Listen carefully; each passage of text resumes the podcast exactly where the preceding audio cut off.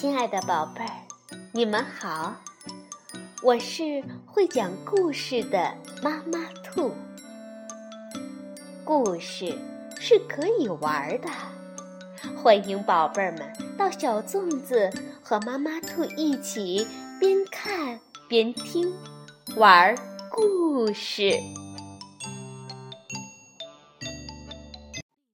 宝贝儿，晚上好，欢迎收听。妈妈兔的花样故事，今天我们来讲一个根据中国的传统故事改编的绘本故事，是由国画大师杨永清编绘，名字叫《外黄小儿说服楚霸王》。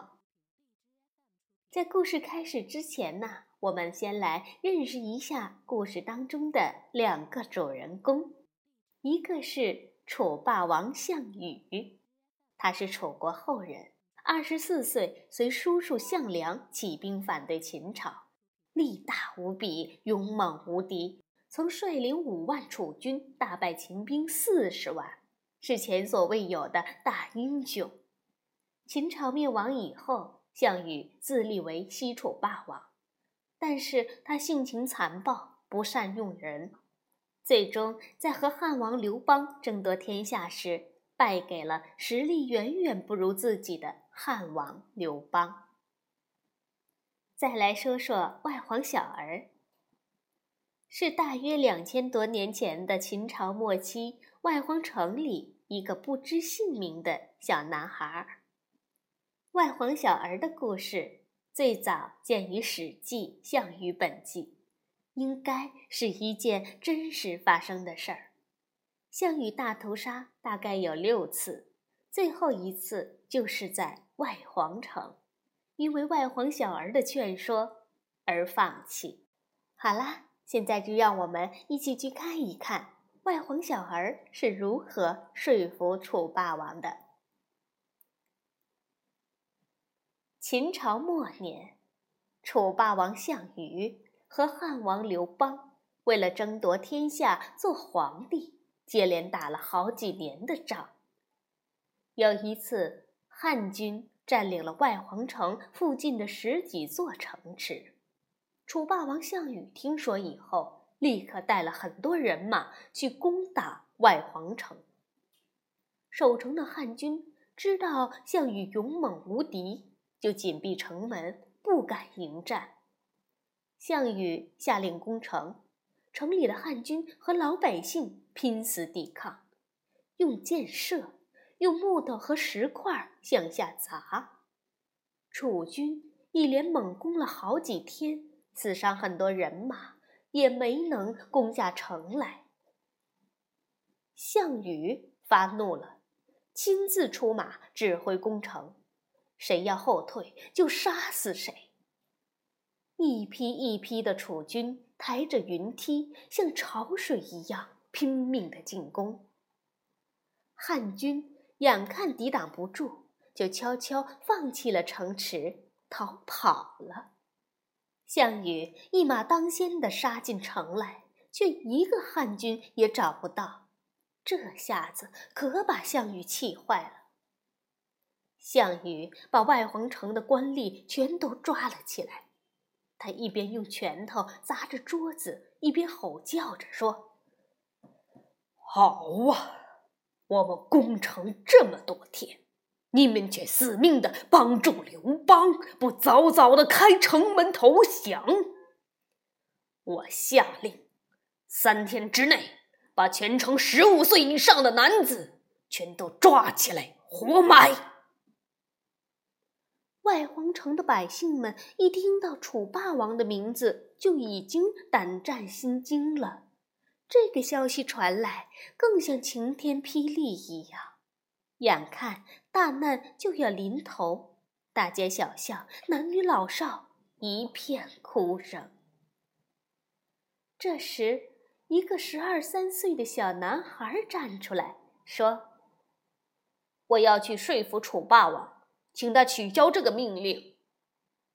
大家都劝他：“你还是一个娃娃呢，千万不要去白白送死啊！”小男孩不听，还是去了。人们都替他捏了一把汗。项羽住的地方可真威风。门口站着雄赳赳的卫兵，他们架起刀枪吓唬这个小男孩，不让他进门。小男孩大声说：“人常说，当大王的就是百姓的父母。现在儿子有要紧事，想见见父母，凭什么不要进去？”说着，不顾卫兵的阻拦，硬要闯进去。项羽此时坐在大堂上，气还没消呢。卫兵急急忙忙前来报告说。门口有一个十二三岁的小男孩，硬要闯进来，说有要紧事见大王。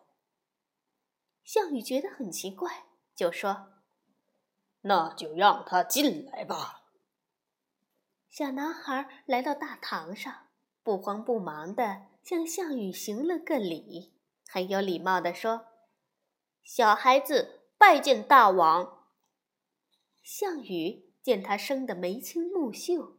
在这样武士成行、刀枪林立的大堂上，一点儿也不害怕，先有几分喜欢他了，就和气地问：“你是谁？是什么人派你来的？找我有什么事？”小男孩就说：“我是外皇县令管家的儿子，没有人指使。”是我自己要来的，我有件事要请问大王。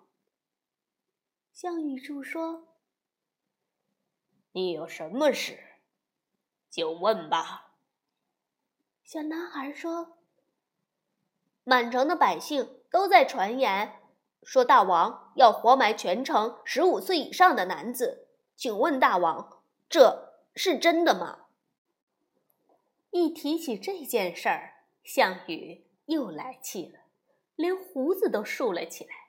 他恨恨地说：“不错，外皇城的百姓竟敢帮助刘邦抵抗我的军队，后来又放走了汉兵，难道还不应该杀吗？”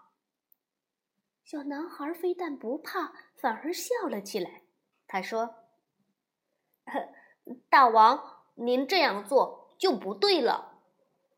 项羽一下子站起来，唰的一下抽出寒光四射的宝剑，逼视着小男孩说：“你说我有什么不对？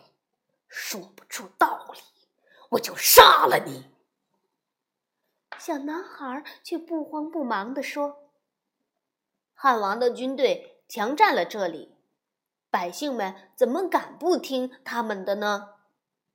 其实……”全城的百姓都盼着大王呢，哪里想到大王一到就要杀那么多人？您要是实在想杀，就杀吧，百姓也只能等死了。可这样一来，不但本城的老百姓不再拥护您，而且全天下的百姓都会害怕大王。今后谁还肯归顺大王呢？小男孩又接着说。请问大王，全天下的人，您杀得光吗？以后大家因为害怕您，都去帮助汉王了，您想得天下，可就难了。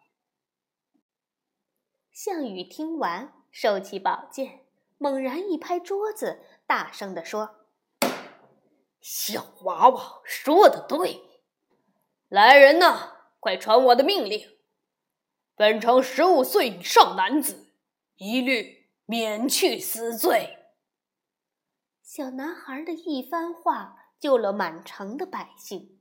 大家不但对他刮目相看，而且打心底里感谢他。可他还不好意思呢。